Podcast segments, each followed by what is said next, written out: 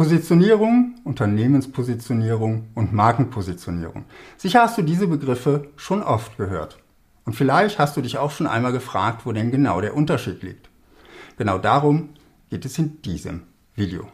Lass uns dazu die Begriffe erst einmal zerlegen und einzeln anschauen. Was ist Positionierung? Beginnen wir mit dem Begriff Positionierung. Was bedeutet es, positioniert zu sein? Meine Definition von Positionierung lautet, wem bringst du mit deinem Produkt oder deiner Dienstleistung welchen Nutzen? Und welche Schublade im Kopf besetzt du? Schauen wir uns die einzelnen Elemente etwas genauer an. Wem? Das ist deine Zielgruppe. Welchen Nutzen? Das ist dein Nutzenversprechen. Welche Schublade im Kopf? In welcher gedanklichen Kategorie kommst du bei deinen Kunden als erstes in den Sinn? Die ersten beiden Aspekte musst du möglichst früh und möglichst klar für dein Unternehmen oder deine Marke erarbeiten. Der dritte Aspekt ist das Ergebnis deiner Arbeit in Werbung und Marketing. Eine Schublade im Kopf deiner Zielkunden zu besetzen, ist definitiv ein Marathon und kein Sprint. Mehr dazu, was Positionierung ist, findest du in meiner Positionierungsplaylist. Die verlinke ich unten in der Beschreibung und am Ende dieses Videos. Was ist eine Marke? Vereinfacht gesagt ist eine Marke ein Name oder ein Zeichen, an denen Kunden dein Produkt oder deine Dienstleistung wiedererkennen. Beispiele für Markennamen sind IBM oder Siemens. Der Mercedes-Stern oder der Nike-Swoosh sind Beispiele für Markenzeichen. Auch Klangmarken sind möglich. Denk zum Beispiel mal an die typische Melodie der Telekom. Oft sind Markenzeichen und Markenname auch miteinander verknüpft, wie zum Beispiel der angebissene Apfel und der Markenname Apple. Es geht bei der Marke also darum, ein Produkt von anderen Produkten unterscheidbar zu machen. Ein iPhone von Apple ist eben nicht irgendein Smartphone. Anhand des Apfels auf der Rückseite erkennen wir, von welchem Hersteller es stammt und vertrauen dadurch in die Qualität und Leistungsfähigkeit. Wenn wir diese beiden Attribute mit der Marke Apple verbinden. Für die Funktion der Marke, für die Wiedererkennung ist es nicht wichtig, ob es sich um eine eingetragene Marke handelt oder nicht. Eine Markeneintragung beim deutschen Patent- oder Markenamt oder beim europäischen Patentamt dient allein dem Schutz der Marke. Über den Wert der Marke und den Erfolg im Markt sagt die Markeneintragung noch gar nichts aus. Was ist ein Unternehmen? Ein Unternehmen ist eine Einheit, die nach Gewinn strebt und rechtlich unabhängig ist. Das können Einzelunternehmen sein, die einer einzelnen Person gehören. Oder es handelt sich um Kapitalgesellschaften wie GmbH oder AG, an denen mehrere Personen beteiligt sind. Jedes Unternehmen besitzt einen Namen. Im einfachsten Fall ist das der Name des Inhabers. Doch auch Kunstwörter oder Abkürzungen sind möglich. Was haben Unternehmen und Marken gemeinsam?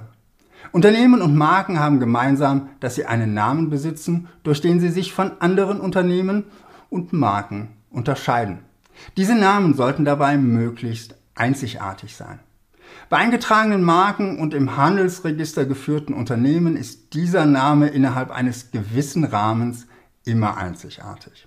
Ähnlich wie Markenzeichen haben Unternehmen häufig Unternehmenslogos. Die Trennung zwischen Markenzeichen und Unternehmenslogo ist dabei auch nicht immer scharf. Auf dem iPhone, das ist ein Markenname, siehst du auch das Unternehmenslogo von Apple, das gleichzeitig auch eine wertvolle Marke ist. Unternehmensnamen und Logos lassen sich nämlich ebenfalls als Marke schützen, damit sie nicht von einem Wettbewerber verwendet werden können. Gerade bei KMU und Solopreneuren sind Unternehmen und Marke praktisch identisch. Wenn ich nur ein Produkt oder eine Dienstleistung anbiete, ist ein zusätzlicher Name für mein Angebot eher hinderlich als hilfreich. Denn die Zielkunden müssten so gleich zwei Namen im Kopf speichern und verknüpfen. Was ist der Unterschied zwischen Unternehmen und Marke? Bei größeren Unternehmen sieht es anders aus. Es gibt Konsumgüterkonzerne, die eine Vielzahl von unterschiedlichen Marken besitzen. Ein gutes Beispiel ist die Firma Procter Gamble mit Marken wie Meister Propper, Vic, Lenore, Gillette, Braun, Oral-B und vielen mehr. Ein Beispiel aus Deutschland ist das Unternehmen Henkel, das mit Persil und Spee unter anderem gleich zwei Waschmittelmarken besitzt.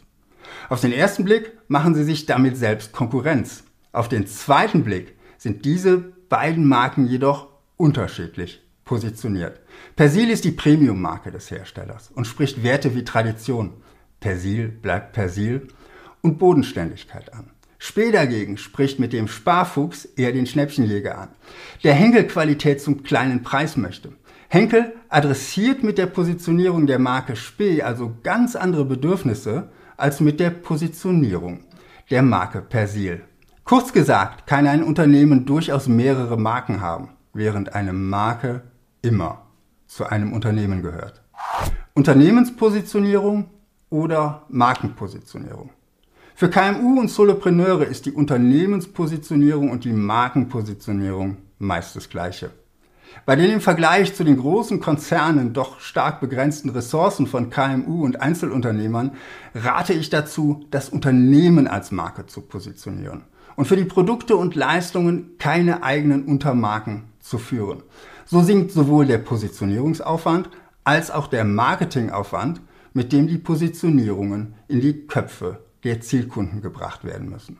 Dazu kommt, dass bei kleineren Unternehmen und vor allem bei Solopreneuren die Positionierung eng mit der Person des Unternehmers verbunden ist. Hier zählt Authentizität deutlich mehr, als wenn ein Konzern in einem möglichst attraktiven Segment einen möglichst hohen Marktanteil gewinnen möchte.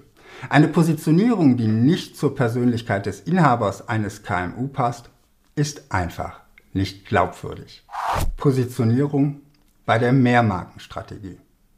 Anders sieht das bei großen Konzernen aus. Hier bietet eine Mehrmarkenstrategie die Möglichkeit, verschiedene Marken unterschiedlich zu positionieren und so mehrere Marktsegmente zu bespielen. Allerdings lassen sich auch hier die Marken nicht völlig unabhängig voneinander positionieren. In einer Zeit, wo Märkte immer transparenter werden, bekommen kritische Konsumenten mit, welcher Hersteller hinter einer Marke steht und welche Marken er sonst noch im Markenportfolio hat. Wenn sich die Positionierungen einzelner Marken eines solchen Portfolios diametral widersprechen, wird das bei kritischen Zielkunden nicht gerade zu besonderem Vertrauen führen. Ein Beispiel dafür ist Nestlé. Der größte Nahrungsmittelkonzern der Welt, der nicht nur von Umweltschützern immer wieder und zum Teil heftig kritisiert wird.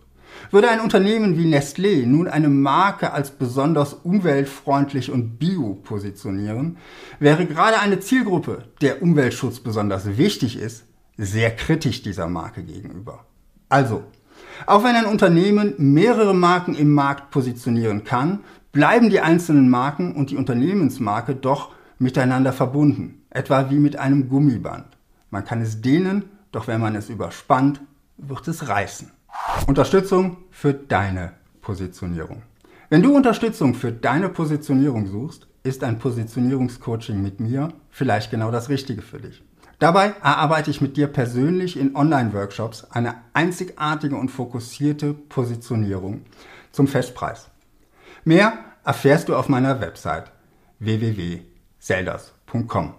Hier oben habe ich jetzt noch, wie versprochen, meine Positionierungsplaylist für dich. Bis bald und viel Erfolg in deinem Marketing.